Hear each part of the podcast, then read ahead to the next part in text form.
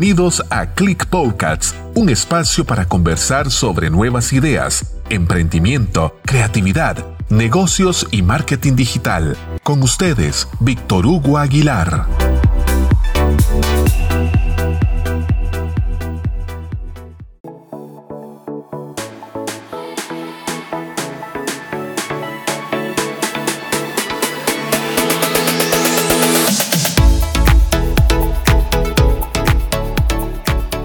Levantarse todas las mañanas se ha convertido en un acto de fe y de valentía. Enfrentar la vida puede ser lo más complicado que podemos hacer. Dentro de nosotros se encuentra escondido ese impulso que aún nos mantiene activos y en movimiento. Encontrarlo a veces es lo difícil, pero sigue ahí. Les saluda Víctor Hugo Aguilar director y fundador del Laboratorio de Ideas.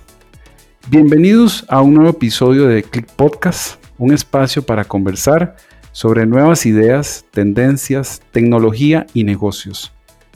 Entre todas las personas que me dejen su reseña o comentarios, estaré sorteando una sesión personalizada de mentoring.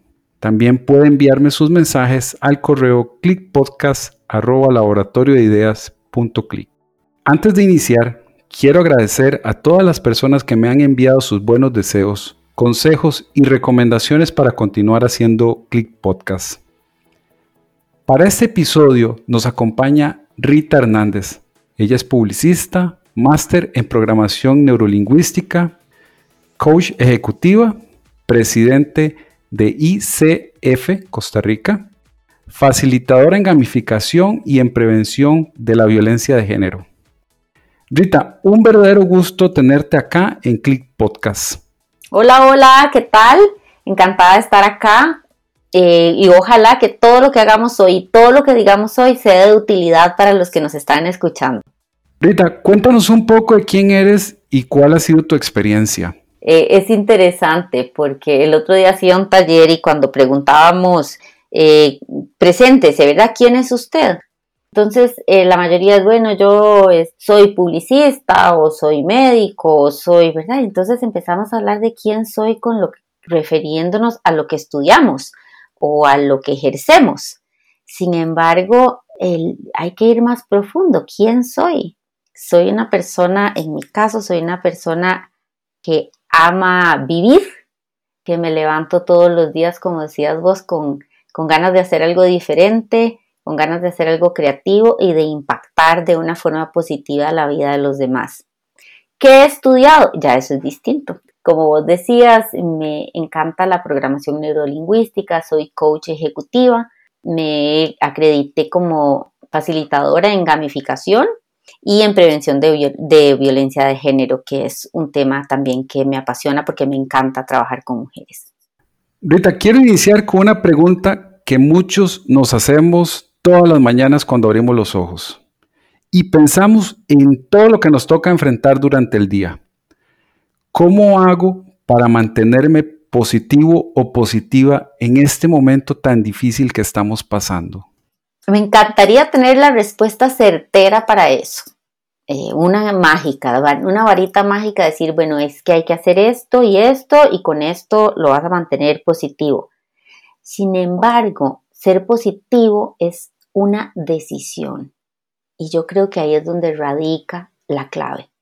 Yo tengo que decidir ser positivo, yo tengo que querer ser positiva, porque yo puedo ver eh, el típico ejemplo del vaso medio vacío, medio lleno, eso es una decisión.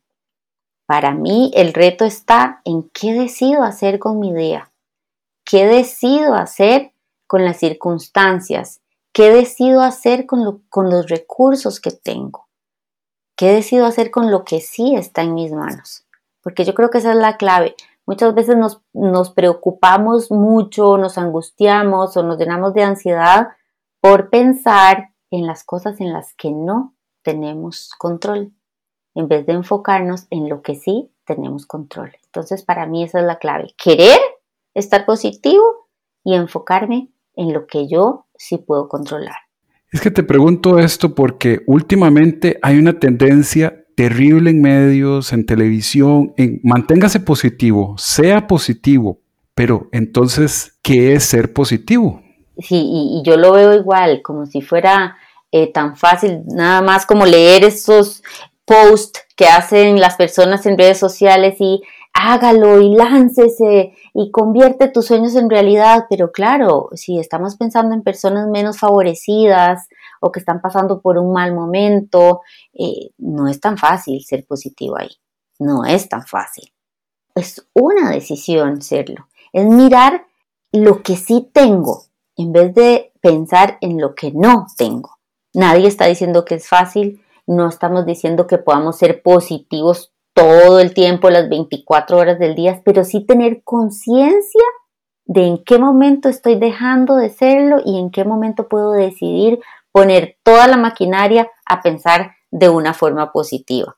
Una de las cosas que hemos visto es que a la gente no le gusta hablar de sus sentimientos, omiten sus sentimientos o emociones, pero estamos enfrentando situaciones muy duras, personas que han perdido sus proyectos, sus trabajos, sus sueños, todo esto a la gente le genera conflictos internos muy serios, sentimientos, eh, pensamientos y emociones que muchas veces son negativos e incluso eh, destructivos.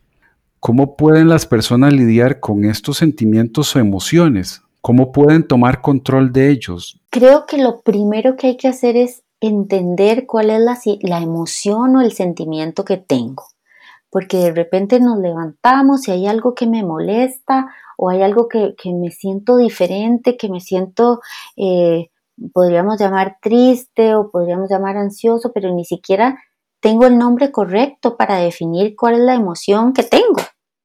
Entonces creo que lo primero es póngale nombre a cómo se siente. Tómese un par de minutos de decir qué es lo que me siento, porque de repente, como decías vos, eh, o le estoy contestando mal a los compañeros de trabajo, si los tengo, o en la familia hay roces, porque, porque hay, algo está pasando, pero no, le, no estamos acostumbrados a hablar de nuestras emociones.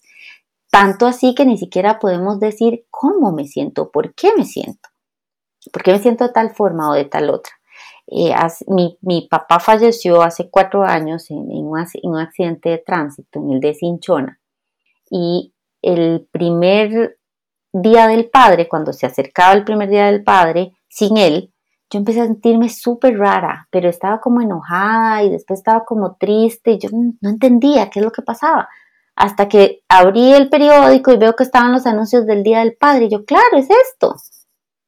Pero entonces esa exploración hay que hacerla, porque nos están enseñando a que el mundo entró en pausa, pero que nosotros no. Nosotros tenemos que estar trabajando el doble, tenemos que estar haciendo muchísimas cosas al mismo tiempo, se nos están exigiendo muchas cosas y no tenemos o no sacamos o no estamos acostumbrados a sacar ese par de minutos, esos cinco minutos para hacer una revisión de cómo me siento, qué es lo que tengo estoy enojado, si estoy feliz, si estoy ansioso, si tengo miedo, si lo que tengo es alegría, si tengo frustración, si no estoy siendo tolerante con los demás. Entonces, lo primero, póngale nombre a la emoción. Y no sabes, Víctor, una vez que uno dice, ah, claro, lo que, lo que estoy es enojado. Ok, ¿y por qué estoy enojado? ¿Y qué puedo hacer diferente? Y empiezo a tener ese diálogo interno Ah, hasta que se empieza a sentir uno más liviano, porque empieza a entender qué es lo que tiene. Y ahora que vos decías emociones negativas o emociones positivas, también nos han vendido de la idea de que hay emociones negativas y emociones positivas, pero realmente las emociones son neutras. Como yo actúe con esa emoción, es lo que puede, o, o las decisiones que yo tome bajo esas emociones es lo que puede tener una un resultado negativo o un resultado positivo, pero la emoción per se no es negativa ni positiva, es neutra. Yo los invito a todos a ver la película esta intensamente, donde habla de las, de, las cinco emociones, donde todas son absolutamente necesarias. Esas emociones están en nuestro cuerpo y en nuestro cerebro para protegernos, para protegernos de eh, tiempos primitivos de peligros de muerte, y están ahí para eso, no son malas. Entonces también empezar a poder hablar de ellas. Pero entonces para poder hablar de ellas, como te decía, primero tengo que saber cómo me siento. Y es riquísimo hablarlo con las demás personas. Las mujeres, por ejemplo, tenemos más esa tendencia de hablar con una amiga, con la mamá, con la hermana. Y tenemos esos momentos de catarsis para poder hablar de la emoción que tenemos. Los hombres casi no. Así que ojalá hombres que me están escuchando háganlo, háblenlo con su esposa si quieren o con un amigo. Eh, la mitad del trabajo es sacarlo del cuerpo, sacarlo del corazón y expresar cómo me siento. Hoy escuchaba un periodista alemán de la cadena Dolce Welle diciendo que las personas están enfocadas en vivir el presente, pero todo el mundo está pensando en el futuro. ¿Crees que realmente estamos muy enfocados en el futuro, Rita. Sí, yo creo que ese es el, principal factor que no nos deja vivir el presente, estar constantemente pensando en el mañana y casi que en el minuto siguiente y, tal vez en cosas que ni siquiera van a pasar. El otro día estaba hablando con, una emprendedora eh, de las con las que yo eh, doy asesoría y me decía, no, es que yo no voy a poner mi página de Facebook porque puede ser que la gente se dé cuenta que yo estoy vendiendo cosas aquí en la casa y entonces van a acusarme a la municipalidad y entonces la municipalidad va a venir y me van a mandar a la policía y la policía me va a robar, me va a quitar la mercadería y finalmente casi que la iban a meter a la cárcel. Entonces ese exceso de futuro, ese exceso de pensamiento del futuro no nos deja vivir el hoy.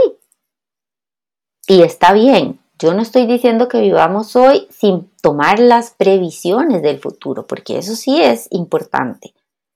¿Qué sé yo? Que lo que quiero es sacar un, un grado académico. Bueno, es hoy cuando tengo que decidirlo, pero estoy pensando en el futuro porque no lo voy a poder resolver en el momento. Tomo previsiones, eso está muy bien. Tomo decisiones, eso está muy bien pero lo único que tengo en este momento es este minuto. Y en este minuto muchas veces no está pasando nada malo, todo está perfecto. Pero mi cabeza se está yendo al futuro y no a un futuro bonito, sino que lamentablemente nos vamos a un futuro trágico. ¿A qué es lo que irá a pasar? ¿Y si cierran este proyecto? ¿Y si me despiden? ¿Y si me da COVID? ¿Y si eh, mando a mis hijos a la escuela y, se contagian y eso no está pasando ahorita. Como para qué vamos a desgastarnos en pensar en algo que no está sucediendo. Yo a eso le llamo que nosotros tenemos un diálogo interno y yo le pongo nombres a este diálogo interno. Uno puede ser Doña Perfecta. Entonces, hasta que mi emprendimiento no esté perfecto, no lo hago. Y adivina que, Víctor, no hay emprendimientos perfectos. Entonces, esta persona se va a quedar con las ganas de empezar, porque su diálogo de Doña Perfecta está ahí hablándole, susurrándole al oído, diciéndole, todavía no estás lista, todavía no estás lista. O está el diálogo que yo también le llamo el de eh, eh, productor de cine. ¿Por qué? Porque se hacen las películas y entonces, como esta que te acabo de contar, y entonces yo pienso, ¿y qué, a pasar? Y cuando se dio cuenta, está pensando en algo que puede ser que ni siquiera sea factible que suceda.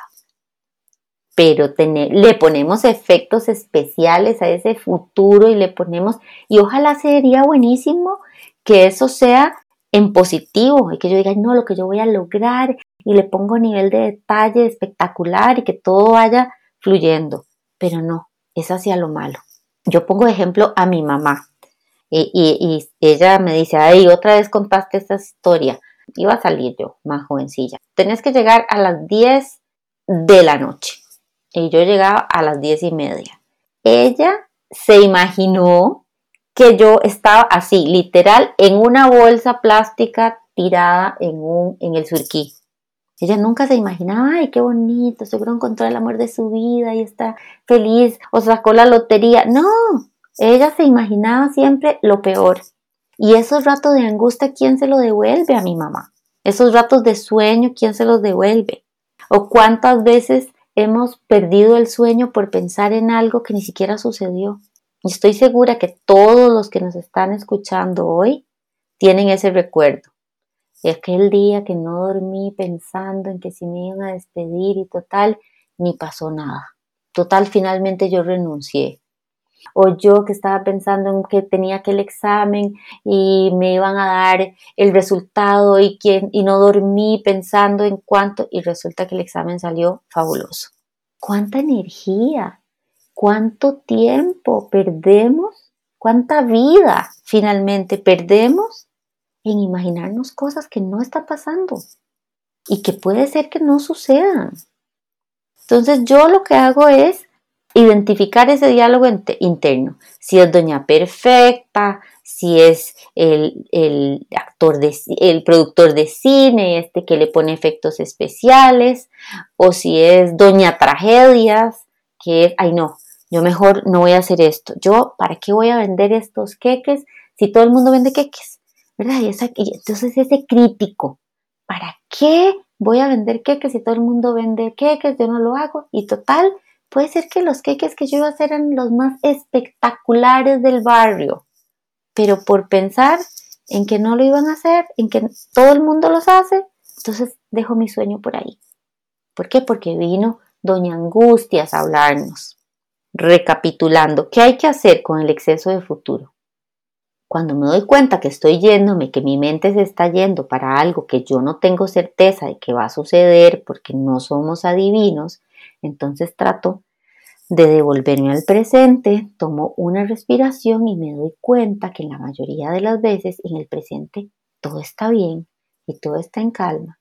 Y si mañana tengo una reunión retadora o si mañana va a pasar algo, eso va a ser mañana. De momento descanse, duérmase y mañana en la reunión lo resuelve. Otra es, descubra cómo es su diálogo interno si es doña perfecta o don perfecto, si es doña angustias o don angustias, si es eh, la mentalidad de crearse películas con aquellos finales aterradores. Invítelos a irse y decir, ok, doña perfecta, sé que estás aquí visitándome, llenándome la cabeza de cosas y en este momento te invito a irte porque estoy viviendo el momento. Entonces yo corto el patrón ¿Y cómo corto el patrón?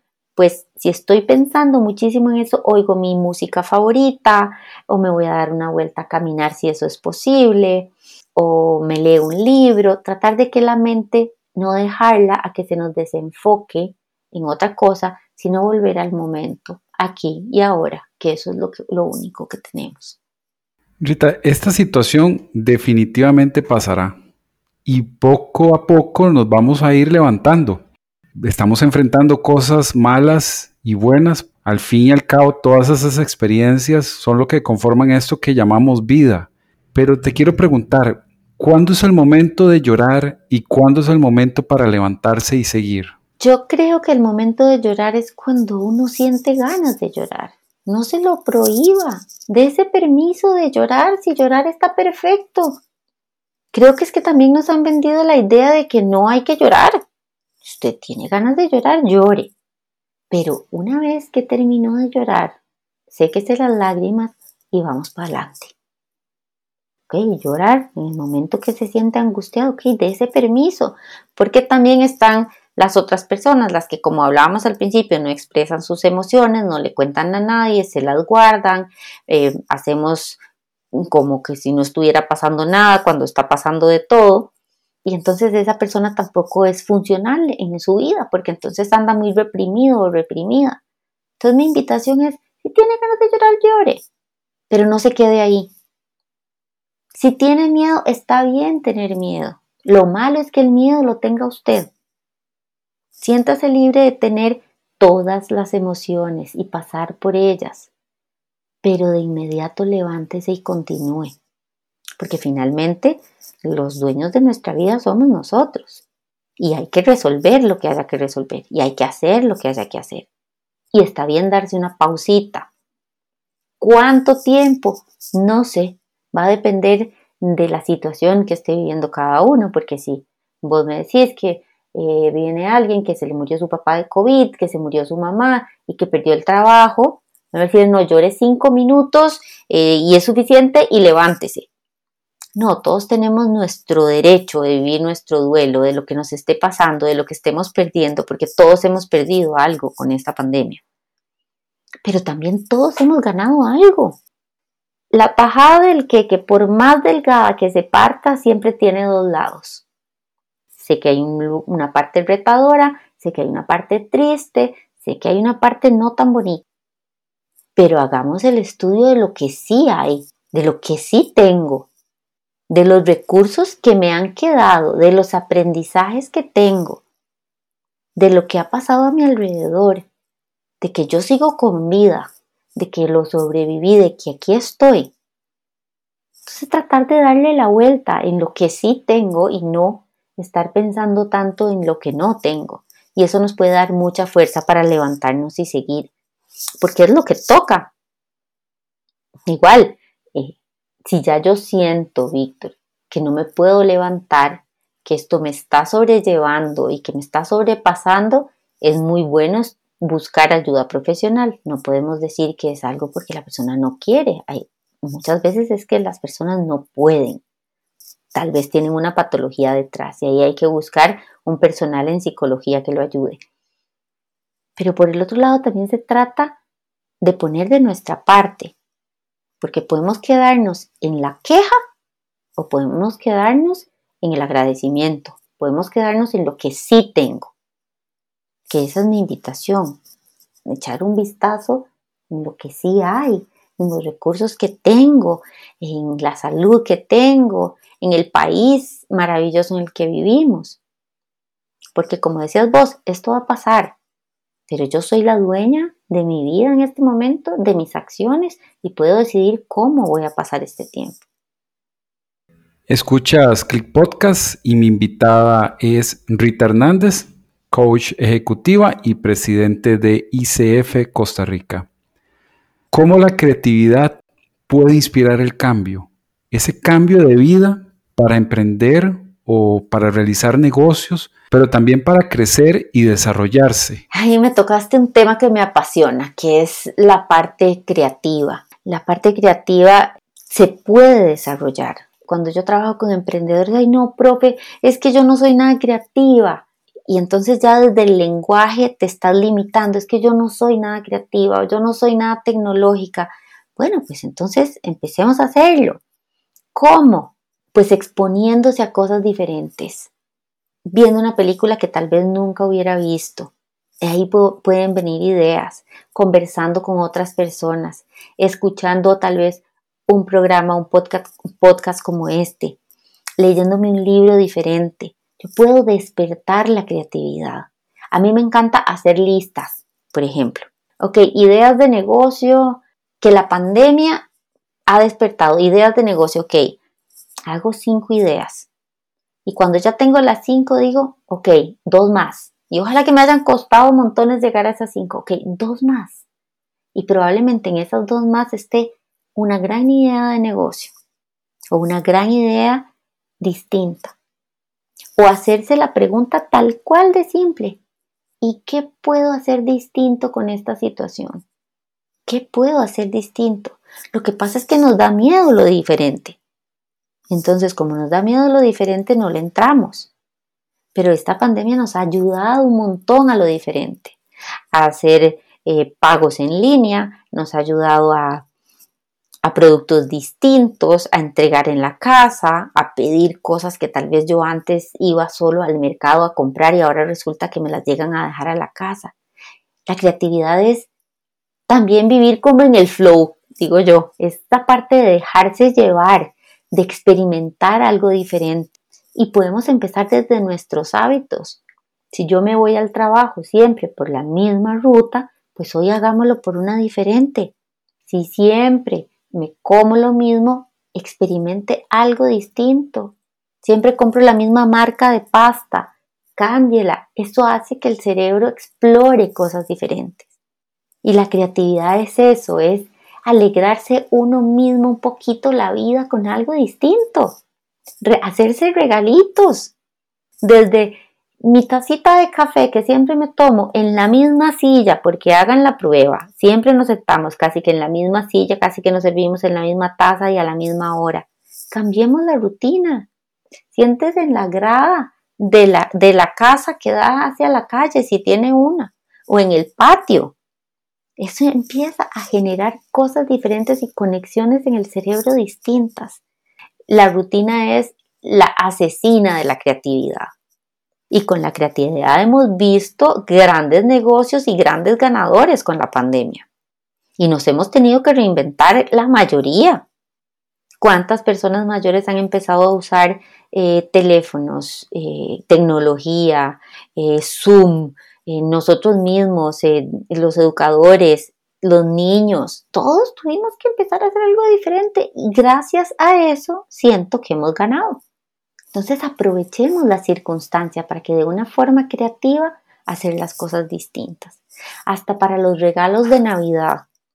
Voy a compartirles una idea, pero este año yo pienso regalar cupones, por ejemplo. Eh, el año pasado fue un éxito con mi ahijado y entonces este año lo voy a hacer con el resto de la familia. Y es así, vale por una, por ver una, una tarde de película y palomitas. Vale por una tomada de café en la montaña y no estamos hablando de cosas caras. Vale por tomarnos un café en el volcán, porque ahora lo más valioso es el tiempo, lo más valioso es la compañía. Entonces haga ese cupón con amor y si tiene posibilidades que lo puede hacer con la familia y lo llenan con florcitas y le pegan eh, con papel reciclado, con cosas así, no cuesta nada. Y ese regalo que yo le di a mi hijado el año pasado, que fue una fuente de creatividad, le regalé seis tiquetes, dice la mamá de mi que ha sido lo mejor, lo mejor del regalo, de todos los que le dieron en la Navidad del año pasado. Y un niño que probablemente estaba esperando juguetes, yo dije, ¿qué irá a decir cuando vea estos cupones que le hice? Pero él estaba feliz. Regalemos tiempo, pero seamos creativos. ¿A quién le voy a regalar? Ay, a fulanito de tal que le encanta ir al cine, le voy a decir, vale por una salida al cine y unas palomitas, vamos juntos. Esas pequeñas cosas son las que tienen más valor ahora. Rita, si pudiéramos regalarle un cupón a la gente que nos escuche, válido para recuperar esa paz interior que nos devuelva al camino, ¿qué tendría ese cupón agregado? ¿Qué le pondrías por detrás? Yo diría que ese cupón debe decir expira hoy. ¿Por qué? Porque tenemos una tendencia a posponer lo nuestro inmensa. Entonces yo diría, expira hoy mismo para que lo use ese mismo día y tomarse un tiempo para mí, tomarse un tiempo para usted. Hay personas que yo no sé, les da miedo tal vez estar con, con ellos mismos. Entonces ese cupón es como, Vale de un tiempo con usted mismo. Relájese, léase su libro favorito, vea su película favorita, regálese un día completo con usted mismo haciendo lo que quiere. Y perdón que me refiera otra vez a las mujeres, pero muchas veces nosotras estamos más dedicadas a, a satisfacer a los demás y no nos damos permiso y de repente sentarnos en el sillón a ver tele eh, ay no, mejor no lo hago porque eh, tengo que lavar o tengo que estudiar o tengo que hacer algo. Regalémonos tiempo con nosotros mismos. Ese cupón, mira, casi que me lo voy a regalar yo también, porque eso es muy valioso. Y si es valioso el tiempo que le damos a los demás, también es sumamente valioso el tiempo que nos damos nosotros. Para que los demás estén bien y para que nosotros podamos impactar de una forma positiva a los demás, los primeros que tenemos que estar bien, somos nosotros. Y ese es un egoísmo bien entendido. Si yo estoy bien, es más probable que yo pueda llevar bienestar al resto de la familia o al resto de las personas del trabajo o a las personas que me rodean. A pesar de todo lo que ha sucedido, de una u otra forma, la gente se ha reconectado consigo misma. Vemos esos actos de solidaridad maravillosos donde las personas que tienen poquito aún así lo comparten con otras personas, ¿verdad? Y, les da esperanza. Y vemos que la esperanza empieza a asomarse de nuevo allá a lo lejos, pero, pero ahí está, hacia ahí vamos. Con lo que decías antes, te hago una pregunta. ¿Por qué es importante ser agradecido? Ser agradecido es un motor, porque ahí empieza cómo voy a encender al día siguiente. En el momento en que yo soy agradecido por lo afortunado que soy, por lo afortunada que soy, entonces me doy cuenta de la abundancia. Y la abundancia, como decías vos, desde lo poquito. Hemos visto personas desprendiéndose de sus pocas cosas para compartirlo con los demás. Y eso es maravilloso. Y desde el agradecimiento, cuando yo soy agradecido, es cuando soy capaz de dar. Porque si yo no soy agradecida, ¿qué voy a dar? No tengo, porque ni siquiera siento que tengo yo. Entonces es un paso, es uno se hace enorme cuando es agradecido. Uno evoluciona cuando es agradecido. El corazón se alegra cuando uno es agradecido. Lo vi en, en internet que estaba como de moda unos frascos que dice agradecimiento. Entonces la familia cuando se sienta a cenar cada uno de los miembros pone por qué está agradecido. Entonces de ahí salen cosas hermosísimas, porque a veces no escuchamos a los más pequeños de la casa porque están agradecidos. Y eso nos puede dar muchísima, muchísima energía para seguir viviendo, para seguir compartiendo, para seguir adelante. Porque esas respuestas desde de los más pequeños o los más grandes o de nosotros mismos esas respuestas pueden decir, voy para adelante y voy con todo porque tengo una vida llena de lujos, porque tengo familia, porque tengo un techo, porque tengo trabajo, porque estoy vivo. Solo el hecho de decir ya estoy viva, ya yo estoy ganando, ya puedo agradecer, porque con la vida puedo hacer muchas cosas. Entonces para mí el agradecimiento es un motor, es un motor, pero maravilloso para la vida. Nos encontramos gente está enfrentándose a algo nuevo. Personas que han perdido su trabajo, que han decidido emprender. ¿Qué les recomendarías a esas personas en estos momentos, Rita, para que tengan más oportunidades de éxito? Para mí la palabra clave es enfóquese en lo que está haciendo. Enfóquese, enfóquese. Si, si usted está sin trabajo, entonces su trabajo es buscar trabajo. O sea, las ocho horas del día, dedíquese a eso. Hágase experto en buscar trabajo, métase a todas las plataformas, hable con todos sus amigos, mande currículums todos los días, no de una forma obsesiva, sino ocúpese de conseguir trabajo. El otro día hablaba con, con una cliente y no estábamos en pandemia en ese momento, pero me decía, es que ya yo le mandé el currículum a todo el mundo. Y yo le dije, a todo el mundo a 6 mil millones de personas le mandaste el currículum. Y me dice, bueno, no, no, no, no seas tan literal. yo, lo que me estás diciendo. Yo, ¿a cuántas se los mandaste? Y me dice, no, como a 17. Y entonces ella se da cuenta y se, y se muere de risa en la sesión de que ella pasó de todo el mundo, donde eso no deja oportunidad nada más, porque ya si yo se lo mandé a todo el mundo, ¿a quién más se lo voy a mandar? Porque desde el lenguaje también cometemos algunas imprudencias, entonces ella se devuelve y se da cuenta que apenas se lo mandó a 17 personas. Entonces su campo de acción se abrió y dijo, no, no se lo mandaba a nadie, básicamente, después de que venía diciendo que se lo había mandado a todo el mundo. Entonces enfóquese en lo que está haciendo. Y si usted está haciendo queques, tiene su horario desde la mañana, desde las 8 a 5, como si estuviera trabajando, y póngale toda su energía y todo su entusiasmo a que su negocio prospere. Porque es desde ahí, desde el enfoque, lo que yo quiero y voy a apuntar hacia ese objetivo y hacia allá voy. Pero enfoque, enfoque, enfoque. Para mí esa es la clave de, de sacar un proyecto adelante no me dejo distraer por, por esos eh, diálogos internos de no se puede o hasta que esté perfecto o esto no va a salir bien. Si yo me enfoco en lo que quiero y, me, y busco los recursos necesarios para salir adelante, el éxito está ahí, a la vuelta de la esquina. ¿Cómo vamos a hacer como sociedad y como personas cuando esta pandemia finalice? Yo me lo he preguntado mucho y no tengo la respuesta. Yo sí sé lo que quisiera yo. Y lo que más quiero es abrazar a la gente. Eso, no he pensado en otra cosa más, que es lo que más añoro, es abrazar al otro. Y entonces también me doy cuenta de que lo realmente valioso en la vida no tiene precio, no es algo material. No es decir, bueno, ahora vamos a trabajar más o vamos a trabajar el doble o vamos a sacar el país adelante. Probablemente sí, pero yo, como Rita Hernández, como ser humano, lo que quiero es abrazar a mi gente, estar cerca literalmente de ellos. Eso es lo que me hace falta. Me hace falta estar con mi familia y creo que ese paso de volver a reencontrarnos con los nuestros va a ser una maravilla. ¿Y como sociedad, cómo nos ves? Creo que vamos a ser más, más solidarios, más empáticos. Esa es mi esperanza y ese es mi deseo. Creo que vamos a, valorar más lo que tenemos, darle realmente ese valor extraordinario del, país en el que hemos vivido y la sociedad en la que estamos.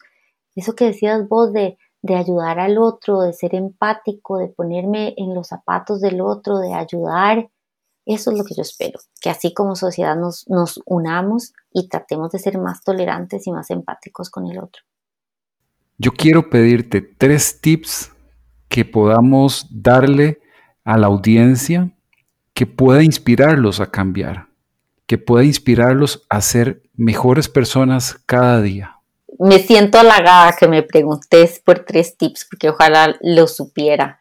Pero si desde la humildad puedo compartir las cosas que a mí me han funcionado, es no esperar al momento perfecto o no esperar a ese momento que yo idealizo. Ah, bueno, esto lo voy a hacer cuando me case, esto cuando yo tenga un hijo o cuando me gradúe o cuando no esperar hasta allá. No empezar a vivir hasta que ciertas circunstancias se den, sino viva el hoy y disfrútelo hoy y si usted lo que quiere es dentro de cuatro meses estar en la universidad, entonces empiece a buscarla hoy. Si usted lo que quiere es perder peso dentro de seis meses, empiece a hacerlo hoy. Si usted lo que quiere es correr una maratón, empiece hoy, porque hoy es lo que tenemos. Entonces, mi primer tip es viva el día de hoy, viva el aquí y el ahora. El segundo es haga realidad sus sueños, porque no dependen de nadie más, depende de usted. Solo depende de cada uno de nosotros hacer realidad nuestros sueños. No me puedo estar quejando de que el otro no hace, o que aquel no me hace feliz, o que aquella no me dejó, o que mm, tienen argolla, o que no me dejan entrar. Hágase cargo de lo que usted quiere hagámonos cargo de nuestra vida con lo que nosotros tenemos y con nuestros recursos, ¿qué puedo hacer con lo que tengo? Y también tengo que darme cuenta si también necesito aprender algo nuevo, si necesito adquirir un nuevo hábito o si necesito dejar de hacer algo para lograr mis sueños. Pero yo tengo que hacerme responsable de mi vida y hacerlo realidad. Y el último tip que es de lo que hemos venido hablando, es ser agradecidos. No se vaya a dormir sin por lo menos mencionar una cosa por la cual está agradecido. Y se van a dar cuenta de lo afortunados y afortunadas que somos. Nos ha ganado el tiempo y no quiero irme sin antes hacerte una pregunta muy especial. ¿Qué es el éxito? El éxito es ser feliz. Para mí eh, una persona exitosa es una persona feliz. Y ser feliz en la abundancia, en la enfermedad, en la circunstancia en la que estemos, ser feliz, eso para mí es una persona exitosa. Una persona que vive hoy y que vive cada uno de sus días como si fuera el último. Y que se divierte y que un atardecer lo derrite y que el clima lo pone feliz eso es una persona exitosa, que ha aprendido a lidiar con las cosas, las buenas, las malas, lo que esté pasando, pero que en el fondo eso no le impide ser una persona feliz. Esa es la persona que ha logrado el éxito. ¿Dónde encontramos a Rita Hernández? Si la gente quisiera contactarte, ¿dónde lo puede hacer? bueno, tengo mis redes sociales como Coach Rita Hernández, tanto en Facebook como en Instagram y en LinkedIn como Rita Hernández. Y ahí estaré encantada de, de conversar con ustedes. Rita, de verdad, un gusto. Muchísimas gracias por estar con nosotros en este episodio tan especial de Click Podcast.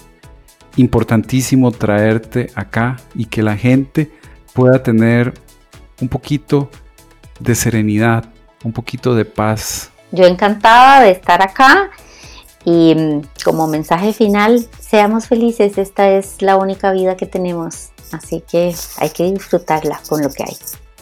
Tendremos mucho más en nuestro próximo episodio. Compartiremos más experiencias y vivencias que inspiran el cambio. Si este episodio te gustó, Ayúdame a llevar este mensaje a otras personas suscribiéndote o compartiéndolo. Nos escuchamos acá en Click Podcast. Hasta la próxima. Escuchaste Click Podcasts. Si querés compartir tus ideas, opiniones o comentarios, escríbenos a clickpodcasts@laboratoriodeideas.click. Te esperamos en nuestro próximo episodio. Click Podcasts.